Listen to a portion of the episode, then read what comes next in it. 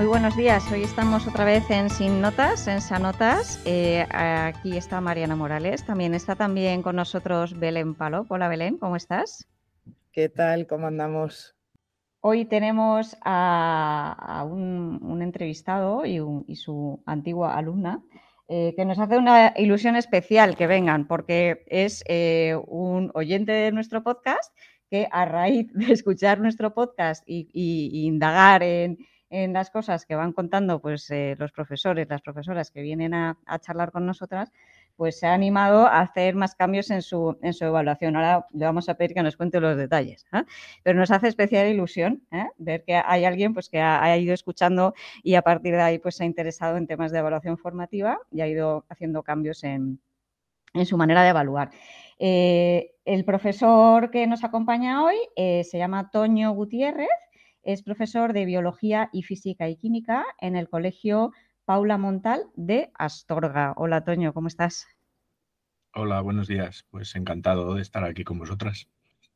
Qué bien, bienvenido. Y tenemos también a una exalumna suya que se llama Alejandra Rebaque. Eh, es estudiante de primero de bachillerato de ciencias. Eh, bienvenida, Alejandra, ¿cómo estás? Hola, muy bien. Muchas gracias por contar conmigo para esto. Qué bien, fenomenal. Encantados de que estéis aquí con nosotros. Bueno, vamos a empezar, Toño, haciéndote algunas preguntillas, ¿vale? Eh, venga, la primera, en la frente. ¿En qué punto estás? ¿En qué punto de cocción estás en el, tema de la evaluación? Cuéntanos en qué momento de tu camino estás, por favor.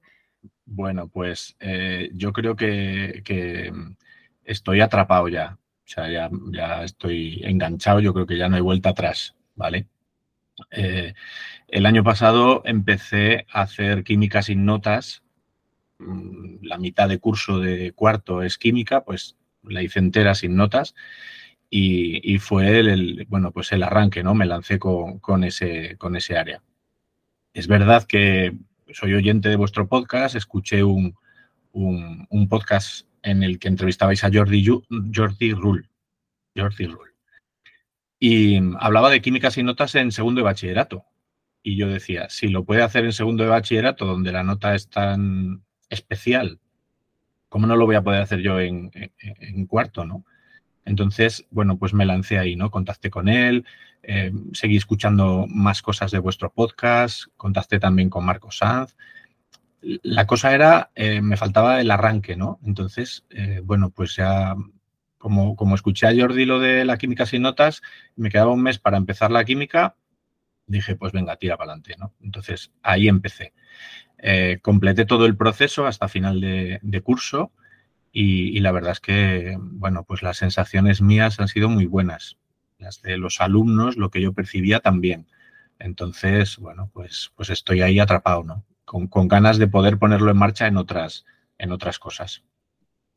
Me encanta esto que dices de que se va creando una comunidad, que, os van sonando los nombres uno a otro y dice, encuentro a alguien que está haciendo, que tiene una, inquietud parecida a la mía o que está un par de pasos por delante y me encanta que conforme uno manifiesta inquietudes, el que está por delante sea así de generoso como he visto, porque yo he estado en, ese contacto que habéis hecho, eh, ese decir sí, sí que me escriba. Me parece maravilloso. Pero además con, muchísima generosidad. ¿eh? Eh, lo que dices es, asombroso. la disposición de, Jordi Rull, los materiales que compartió conmigo Marcos Sanz, que me ayudaron muchísimo y, siempre desde ahí, ¿no? Desde, desde hacerlo lo mejor que podamos para nuestros alumnos y alumnas, claro. Sí, sí. Entonces, em, si he entendido bien, eh, la asignatura que diste el año pasado de cuarto, la primera parte fue biología, bueno, biología y geología, ¿no? Eh, que fue con notas, o sea, sistema mm, que llevabas haciendo, supongo, pues mucho tiempo, ¿no? y eh, ese mismo grupo de alumnos, de repente a mitad de curso, hubo ahí una transformación, ¿no? Eh, y dijiste, pues ahora, ahora vamos a hacerlo de esta otra manera, ¿no? A mí me gustaría preguntarle a, preguntarle a Alejandra, que vivió pues ese, ese proceso, pues, pues cómo vivieron ellos como alumnos esos, esos cambios, ¿no? ¿Qué les parecieron eh, al principio, cómo lo vivieron durante y al final, pues cómo lo, cómo lo han percibido? Pues a mí sí, yo creo que me ayudó mucho además, porque bueno, si queréis explico más o menos cómo, cómo íbamos haciendo los exámenes. Porque pues durante todo el curso, hasta llegar a química, hacíamos exámenes normales en los que te ponía pues la nota y los puntos de cada ejercicio. Pero en química eh, cambiamos la dinámica y íbamos haciendo eh, como distintas pruebas a lo largo del tema mientras lo íbamos dando y pues en esas pruebas entraba lo que habíamos dado hasta ese punto del tema. ¿no? Y pues en vez de tener notas como tal, teníamos como unos marcadores que tenían letras desde la A hasta la D. Y en esos marcadores era la A superado, la B alcanzado, la C en progreso y la D sin iniciar. Entonces, pues cuando nos corregía los exámenes, en vez de en cada ejercicio ponernos si teníamos un punto 0,5 tal, nos ponía la letra en la que estábamos en cada ejercicio. Entonces así pues sabíamos eh, en qué punto estábamos de, pues, de estudiar los distintos objetivos del tema. O sea que a ti la, letra mm, no era una letra del examen completo, sino problema a problema, digamos, cuestión a cuestión. Claro, sí, él nos iba poniendo en cada ejercicio, pues cada ejercicio era de un apartado distinto del tema. Entonces eh, nos iba poniendo en qué letra estábamos en cada apartado y así sabíamos si teníamos que estudiar más, pues unos u otros. Vale, o sea que tu sensación era que al cambiar el número por la letra te estaba marcando un camino o, o la diferencia era que fuera por problema y no por examen completo. No, yo creo que era más por la letra, porque en vez de ponerte pues que tenías un punto y ya está, sabías si, no sé, si necesitabas estudiarlo un poco más, si lo habías entendido o no, o si lo sabías hacer ya del todo. ¿Y a ti eso te generaba, yo qué sé, a lo mejor mirar y decir B, B, D, D, pues esto seguramente sea un 5, ya me vale? ¿O, la, o tienes la sensación de que cuando veíais esas letras, digamos, más bajas, lo que, lo que querías era subir esa letra. Sí, yo creo que lo que queríamos era como llegar en todos los apartados del tema hasta la A. Y pues como hacíamos varias pruebas, eh, también eh, en las primeras pruebas, si fallabas algo, lo podías repetir en la segunda y en la tercera para poder subirlo y tenerlo todo en la A. ¿Sabes? Entonces, pues eso sí que te ayudaba em, a tener, o sea, a centrarte más en conseguir superarlo todo y no que te sirviese con tener un ejercicio a medias. Y, esto que nos cuentas, Alejandra, eh, eh, ¿es una evidencia mm, tuya individual o, bueno, por supuesto, pero mm, me, refiero si, si, también era compartida por el resto de tus compañeros? Eh, yo creo que al resto de mis compañeros sí también les ayudó bastante esto de poder ir recuperando lo que habías fallado en, otros, en otras pruebas. O mm, eso de, pues, con las letras, ver mejor si lo sabías hacer del todo o si todavía te faltaban cosas por estudiar. Toño, cuéntanos qué más cosas hacías, porque ya Alejandro nos ha contado aquí un montón de, estrategias, ¿no? Pero que cuéntanos, eh, además de todo esto, qué más hacías, por favor. Bueno, pues eh, yo creo que para mí el, primer paso fue eh, poner el foco en los objetivos que yo quería que consiguieran, ¿no? Definir bien los objetivos de aprendizaje y de esa manera poder abordarlos eh, individualmente. Algunos estaban conectados, pero era individualmente, ¿no? Y eso a mí me costó mucho vencer la inercia que suponía hacer una prueba normal, un examen normal, en el que lo que haces es sumar todos los puntos, ¿no? vencer esa inercia, ahora ya me va resultando más fácil, pero al principio era, era complicado, ¿no? Entonces, el poder dar a los alumnos, como decía Alejandra, la valoración de cada uno de los objetivos, en qué punto está, eh, para mí fue un, salto importante, ¿no? Ya no tiene sentido sumar la nota de todos los objetivos, porque no, eso no aporta nada, ¿no? Y me gustaba esa sensación que comentaba Alejandra de que algunos veían que en este objetivo necesitarían trabajar un poco más y que me encantaba poder dar otras oportunidades, ¿no? Yo es algo que he escuchado muchas veces en, los podcasts vuestros, ¿no? El aún no, aún no puedes hacer esto, pero, pero no significa que no puedas hacerlo más adelante, ¿no? Entonces, em, para mí eso fueron, fueron como dos cambios importantes, ¿no? Y, luego el hecho de, de, de realmente estar enfocado en eso, ¿no? En ese objetivo. Em, para mí era muy importante las paradas, ¿no? Ella dice así pruebas, ¿no? Lo llamaba paradas porque lo escuché a alguien de, no sé si de vosotros o de Marcos o de, bueno, el caso es que al final ya no sé de dónde, de, dónde sale Jordi, Jordi, Jordi, Ruiz lo utiliza mucho, lo de las paradas. Yo ya he perdido de dónde, cuál era la fuente. Em, entonces, em, hacíamos una parada hasta los objetivos que habíamos eh, trabajado, ¿no? Ellos lo hacían, yo se lo corregía lo antes posible, que eso también es, clave, ¿no? Y, algunos, al, enfrentarse a ese informe, ¿no? Al verlo y decir, pues este le tengo que trabajar más, yo creo, sentía así eh, en las entrevistas que retomé también con ellos, que eran más conscientes de qué es lo que em, tenían que hacer para, para, poder alcanzar o superar ese objetivo, ¿no? Yo tengo la sensación de que ahí como que se iban haciendo más responsables de, lo que ellos tenían que, superar.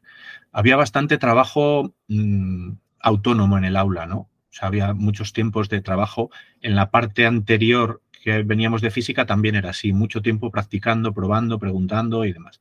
Entonces, en esos tiempos, ellos decidían, tengo que trabajar más esto, tengo que trabajar más esto, para en la segunda parada poder eh, abordar este objetivo que lo tengo en C y lo quiero llevar al A, ¿no? Había algunos alumnos que con llegar a B les valía y otros que, en la segunda parada decían, va, voy a intentar llegar a la, ¿no? Era como, como esa parte, ¿no? Y luego, eh, otra cosa que, me parecía muy, muy importante era eh, el tema de los autoinformes. Los autoinformes me gustaba que se hicieran conscientes ellos el día antes de la parada en qué punto estaban en cada objetivo y ahí me ayudó mucho lo que nos, lo que nos compartió Marco Sanz, eh, de manera que ellos completaban un formulario muy sencillito. En este objetivo, ¿en qué punto estás? En este, ¿en qué punto estás? Y en este, ¿en qué punto estás? De manera que ellos, antes de la prueba, se hacían conscientes, ¿no? Yo creo que estoy en el B, yo creo que estoy en el A. Esa parte me, me gustaba mucho, ¿no? Que ellos contestaban y con las pistas de Marcos estaba todo automatizado de manera que se generaba un informe que, se enviaban, eh, se les enviaba a ellos, a su familia y a mí. Era como, como los tres que recibíamos esa información. Y ese informe, em, bueno, a algunos no les gustaba que llegaran a su familia. Eso me lo dijeron después en la evaluación. Es normal, es natural, claro. Pero para mí era importante porque si yo no quería poner nota hasta el final de la evaluación, perdón, hasta el final del curso, porque ya era cuando se acabara el curso, yo sentía que tenía que, informar a los alumnos claramente de cómo estaban y a las familias también. Porque yo llegó la nota de, la segunda evaluación, que ya estábamos en química, y no apareció nota de química, apareció de física, pero de química no. Entonces, sentía un compromiso también en eso, ¿no? En, mantener informados a, todos del proceso, ¿no? El envío para mí era como para tener una copia, ¿no? De lo que ellos habían, habían pedido. Ese era el autoinforme que hacían ellos. Y después de corregir yo la parada, hacía yo mi informe, ¿vale? Eh, en algunos casos coincidía bastante bien porque eran alumnos que estaban muy ajustados a, lo que estaban aprendiendo y en otros había un poco más de desfase en algunos objetivos. Es, también, también normal. Pero la parte de los informes mm, a mí me parece que es muy, muy valioso. y y la clave está en la automatización esa que nos proponía Marcos, que eh, lo hace muy fácil. Entonces, eh, de esa manera no me supone una carga de trabajo, que eso no lo queremos nadie, claro. Me encanta esto que estás contando porque yo soy muy tequi y me parece que todo lo que sea una tarea automatizable tenemos que intentar automatizarla. Parte de la queja de los profes de la burocracia es porque hacemos mucha tarea repetitiva tonta y lo llamamos burocracia, pero realmente son tareas repetitivas tontas y todo lo que sea automatizar tareas que tienen poco valor añadido a mí me parece que es muy necesario. Entonces, si en vez de con tijeras puedo cortar con guillotina, por favor, coge la guillotina. no, me parece fantástico. Tengo una pregunta eh, para Alejandra, porque me da la sensación de que la visión de Toño era diferente. La visión, quiero decir, de vosotros. ¿Tú sentías que Toño de alguna manera esperaba más de ti que a lo mejor otros profesores? ¿O que esperaba de ti o que de alguna manera proyectaba su yo creo que puedes más? O sea, ¿tú tenías alguna sensación diferente de cómo él os mira y de cómo os miran otros, sin poner nombres, por supuesto? Sí, yo creo que él se preocupaba más porque entendiésemos la asignatura más que porque llegásemos a aprobarla. O sea, con estos objetivos y con las eh, paradas y las pruebas y tal, eh, él lo que quería era que entendiésemos la asignatura y que así pudiésemos superar los objetivos, no tanto que, pues, si sé hacer esto, lo hago en el examen y luego me olvido, sino que, pues, después lo podamos seguir, lo, o sea, lo sigamos recordando para más adelante, porque lo hemos aprendido de verdad y no ha sido, me lo he estudiado el día antes para poder aprobar el examen y ya está.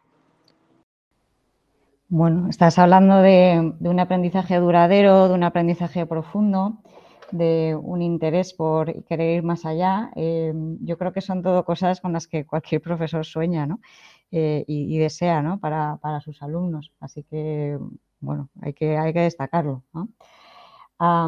Toño, este año que haces otra vez, bueno, repites, porque los profesores muchas veces repetimos, ¿verdad? Eh, ¿Vas a hacer alguna otra asignatura también con, este sistema? ¿Cómo, ¿Cómo lo tienes pensado?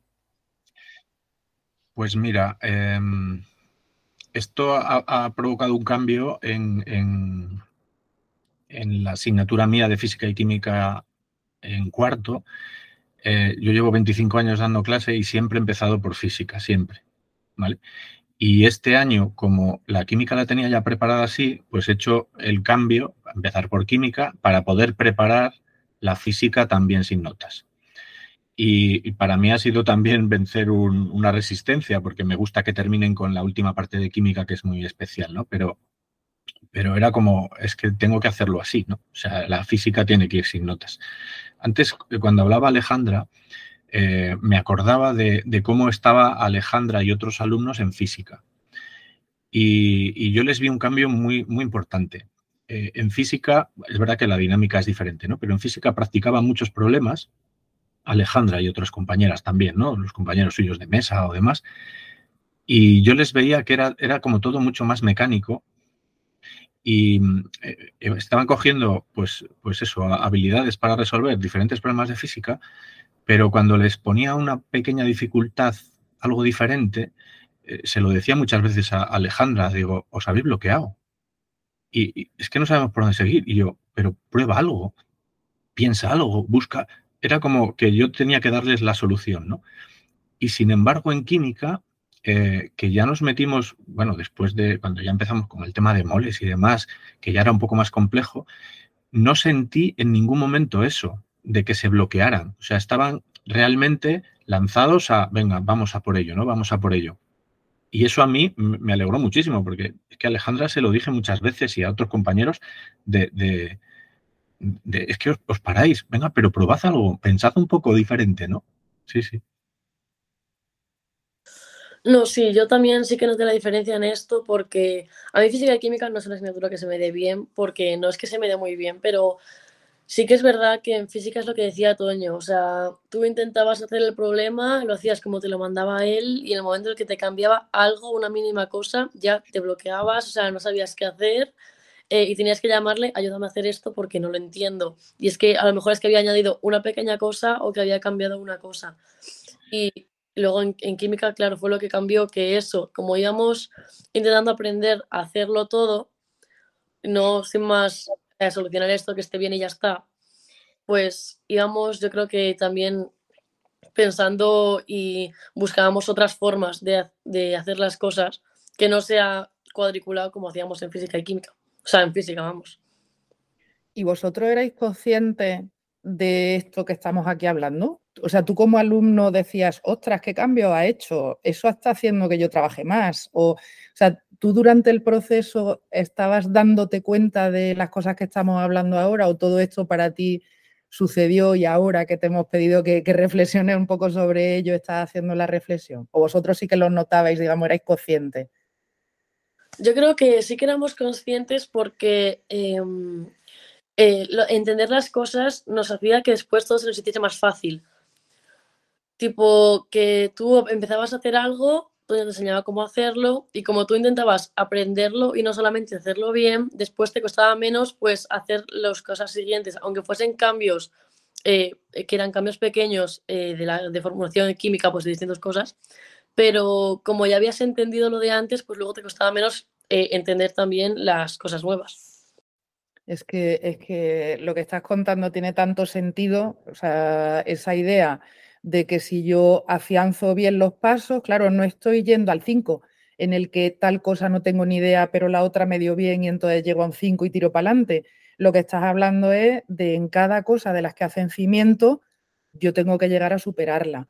Esto lo hemos visto también en algunos otros podcasts anteriores, esa misma idea de eh, el, ir sin notas y al ítem nos permite trabajar con los alumnos cada ítem. Entonces, el promedio de lo que tú sabes no me sirve de nada, porque si sabes sumar fracciones pero no dividirlas y yo te doy un 5 porque, claro, sumaste, pues claro, te quedas con el hueco de la división. Mientras que de esta manera que vamos al ítem, lo que, lo que estaba diciendo Toño, que es el, problema inicial, eh, eso de la inercia de sumar los puntos del examen no voy a sumar los puntos. Voy a coger pregunta por pregunta, voy a hacer al alumno consciente de que sí suma, pero no divide, y ahora trabajo la división. Me parece, me parece fantástico esto de que si el cimiento se construye bien, lo demás es más fácil. Entiendo que no te llevó más tiempo el temario, o sea, conseguiste terminar temarios igual que otros años, Toño. Sí, sí, sí, eh, exactamente igual. Eh, lo que sí me di cuenta que en algunos momentos Mm, tuve que, que, retrasar un poco una parada porque, porque mi intención era que termináramos esa parte eh, antes de la parada para separar un poco la materia y necesitaba un par de días más, ¿no? Entonces, esa flexibilidad que también me, me cuesta vencer por la inercia, mm, me la daba el no tener que llegar a poner una nota en la fecha de evaluación. Entonces, como ya no tenía que llegar a esa fecha, podía retrasar dos días la parada. Y eso me daba una libertad enorme. Y como yo sabía que las familias y ellos estaban informados, pues, pues mira, pues retrasamos dos días porque es mejor que terminemos este bloque y así en la siguiente parada podemos poner el otro, ¿no? Esa parte eh, me dio mucha libertad, sí, sí. ¿Cómo has trabajado el tema de la eh, individualización del trabajo? Sí, eh, mm, cuando, cuando decía Belén eh, lo de poder ir trabajando objetivo por objetivo, eh, cada alumno se encuentra en un punto diferente. Entonces, mm, aparecía otra oportunidad muy grande, que para mí ha sido muy grande. El hecho de que los alumnos estén trabajando de forma autónoma me permitía, después de la parada, bueno, retomé, cuento aquí, retomé las entrevistas. Hacía mucho tiempo que no entregaba pruebas individualmente, hablando un poquito con cada alumno. Hacía mucho tiempo.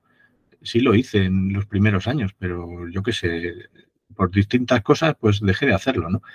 Entonces, el sentarme un rato con cada uno para ver las pruebas, la parada, este objetivo, esto, tal, em, fue muy bueno eso, ¿no? Yo, yo lo, recuerdo con mucho cariño. Seguro que algunos alumnos estarán con, pues estarían más cómodos y otros más incómodos, como es normal. ¿no? Vale, entonces después de, darles esa, esa, después de esa entrevista, cuando ya estaban trabajando de forma autónoma cada uno en lo que necesita revisar para la siguiente o lo que sea, pues yo les iba agrupando según el objetivo que tenían sin alcanzar algunos, ¿no? Entonces yo decía, vale, los que falláis identificando número másico, número atómico, que es el objetivo 1.2, eh, pues veniros aquí. Entonces me juntaba con ellos y trabajamos un ratito en clase eh, sobre ese objetivo.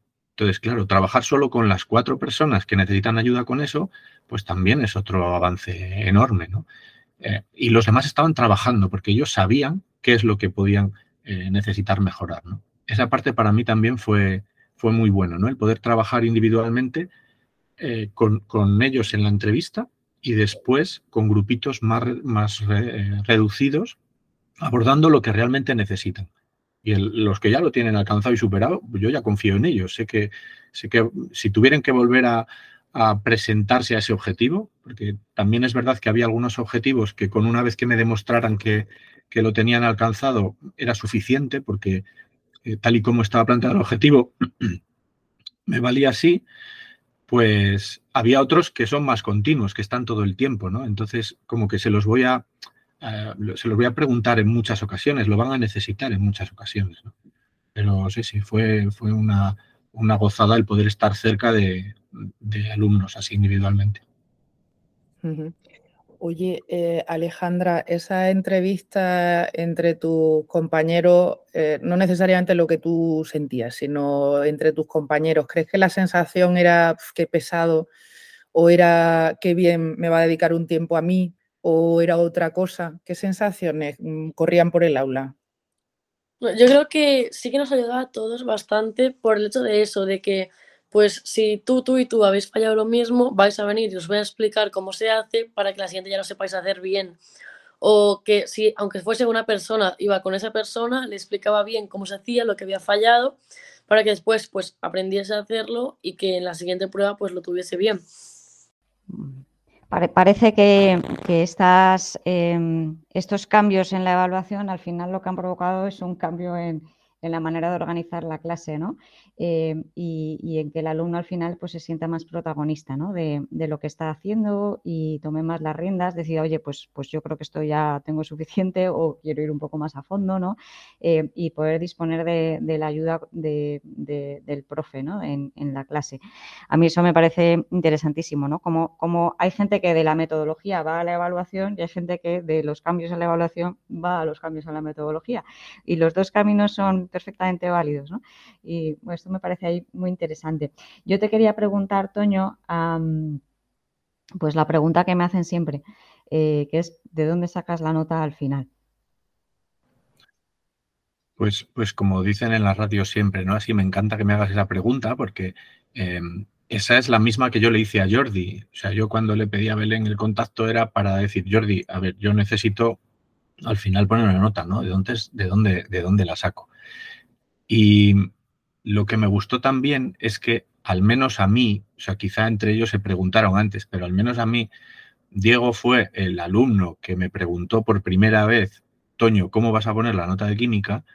Pero es que quedaban dos semanas de curso. O sea, en todo este tiempo, a mí, y va, yo creo que había confianza para hacerlo, ¿no? Pero a mí no me preguntó nadie nada eso probablemente entre ellos hablarían, ¿no? Y luego nos cuenta Alejandra si hablaban o no, pero, pero a mí no me preguntó nadie hasta el final, con lo cual yo decía, bueno, eso es que estamos centrados en lo que, en lo que hay que estar centrados, ¿no?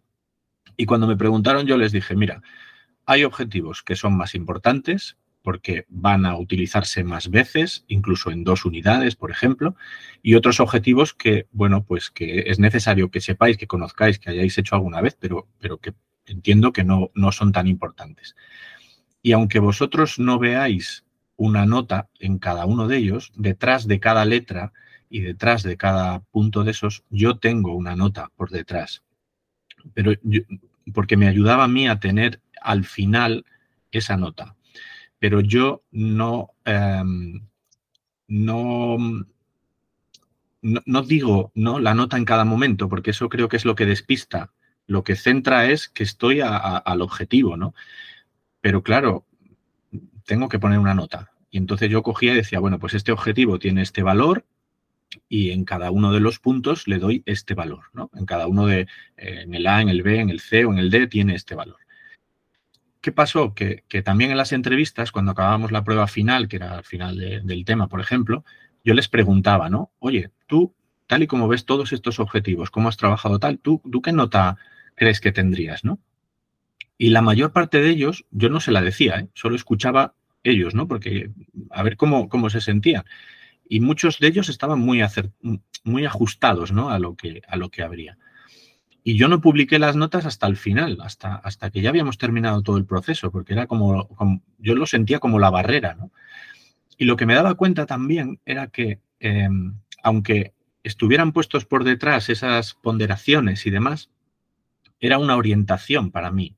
O sea, no era em, como, como escucho muchas veces esto, ¿no? O sea, no por tener todas estas notas y la media salga a un 6,2 significa que es eso, ¿no? Porque yo estaba realmente valorando muchas cosas más de, todo el proceso, de todo el progreso, de todo eh, lo que habían ido eh, adquiriendo, ¿no? Entonces, también lo viví como una orientación. Y el otro día, cuando se lo presentaba a los alumnos nuevos de este año, la química sin notas, le decía, digo, si es que yo me doy cuenta que cada vez la nota me va importando menos. Y ojalá consiga que a vosotros también, ¿no? Y, todavía había alguna alumna eh, que me decía, ya, pero si no estoy de acuerdo con la nota? Digo, pero ahora ocúpate de los objetivos, de ver mm, qué es lo que tienes que aprender, qué es lo que tienes que saber hacer, eh, los procesos, porque te, los vas a necesitar el año que viene en, química de bachillerato y el siguiente año. Tú ocúpate de eso, ya iremos hablando. Porque en este curso eh, hay una, alumna que así ofrece un poco más de resistencia, ¿no? Porque es un grupo que le gusta mucho la nota y, buscar, pelear por, ese, por esa nota, ¿no?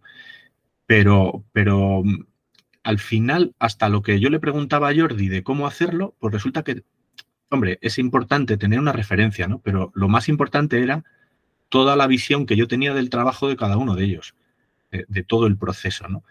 Y, me, resultaba fácil poner una nota y, no tenía tanta importancia para mí si era un, 9 o era un 10 o era un 8 o era un 7, ¿no? O sea, lo importante era todo el progreso que, yo había visto.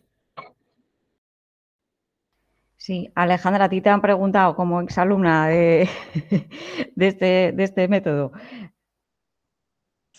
eh, sí, que es verdad, el otro día eh, unas alumnas que son ahora de cuarto de la ESO, que les da Toño clase, me dijeron que, estaban asustadas porque pues, no sabían cómo iba a ser lo de la química sin notas tal, y que les preocupaba pues, sacar mala nota. Y yo les expliqué pues esto, que, que a mí se me, o sea, nunca se me había dado súper bien la química, pero que con este método pues que me ayudó muchísimo lo de eso, poder ir haciendo varias pruebas, lo de saber bien si lo habías hecho bien o no, si tienes que estudiar más. Y yo creo que eso les tranquilizó bastante y que les ayudó también a saber cómo iba a ser un poco la asignatura en este MET. Siempre esas comunicaciones internas entre alumnos de distintos cursos son, son muy valiosas, ¿verdad? Y, van, van, muy bien tener esas informaciones para contrastar. Sí, me encanta que lo que está ella diciendo realmente es que las tranquilizó diciendo va a haber evaluación formativa y entonces tú vas a saber dónde estás. Eh, en nuestro idioma lo que le estaba diciendo era eso.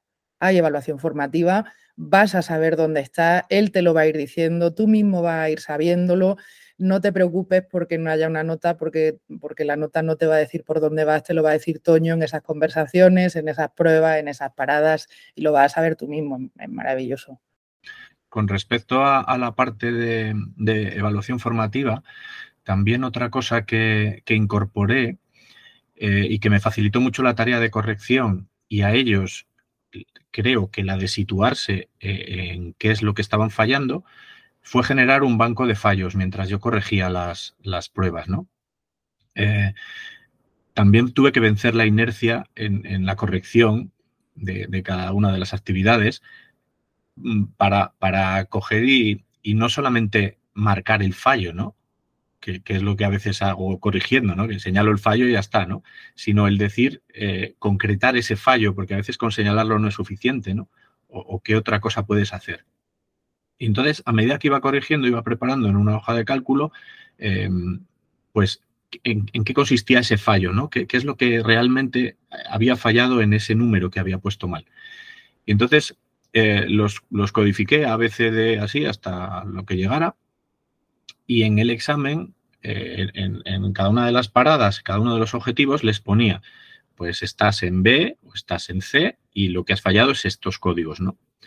Eh, con esos códigos en la entrevista los mirábamos, pues mira, esto es esto, ¿no? Que confundes número másico con número atómico, puedes practicar esta, estas actividades que tenemos ahí puestas en el blog o demás. Y ellos anotaban, porque desde el principio les doy una hoja con todos los objetivos que tienen y espacios para anotar dónde están sus errores y qué pueden hacer.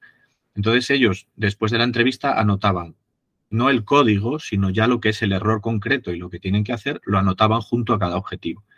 Esa parte era la que les servía para tomar decisiones de, en este rato que estamos trabajando, pues me voy a poder poner a trabajar ahora número atómico y número másico, que es lo que me dice Toño que, tengo mal y que no, sé muy bien cómo hacer, ¿no? o, sí, porque en la entrevista me lo ha dicho.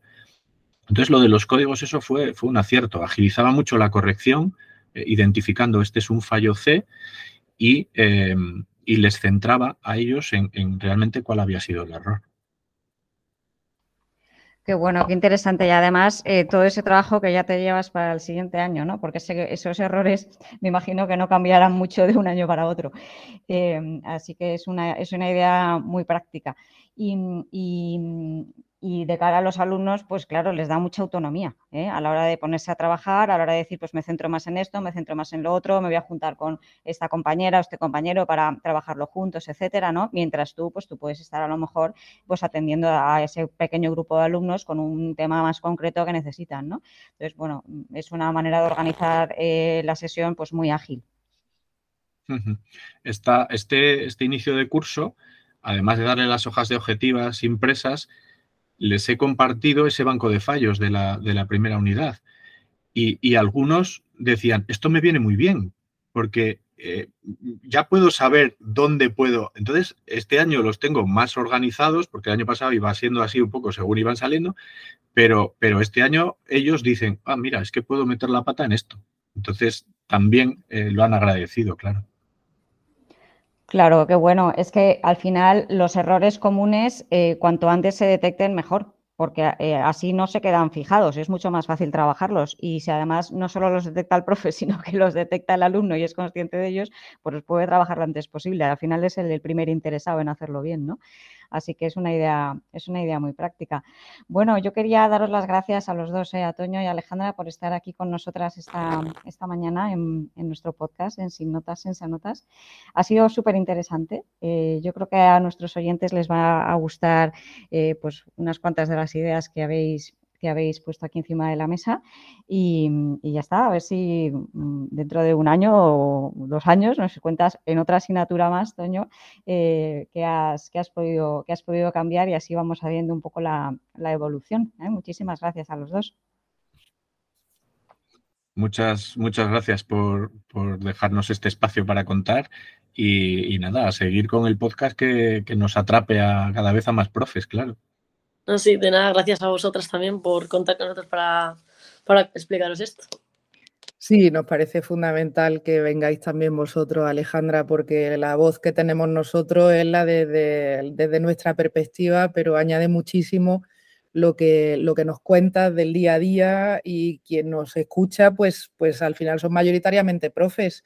Entonces, que los profes sepamos lo que hay en vuestras cabezas, lo que pasa por el aula y, saber un poco lo que, lo que normalmente no escuchamos, que a veces o escuchamos menos de lo que deberíamos, pues que vengas, yo es que lo agradezco muchísimo, Alejandra. O sea que, y enhorabuena, Toño. Eh, me, parece impresionante lo que estás haciendo, porque además me parece factible. O sea, me parece que no has hecho aquí grandes fuegos artificiales, ni has dejado de dormir durante seis meses para poner esto en marcha. Me parece que todo lo que nos has contado es algo que cualquier profe puede ponerse y poco a poco ir haciendo. O sea que enhorabuena. Muchas gracias y bueno, nos vemos en un próximo podcast de Sin Notas, Sensa Notas.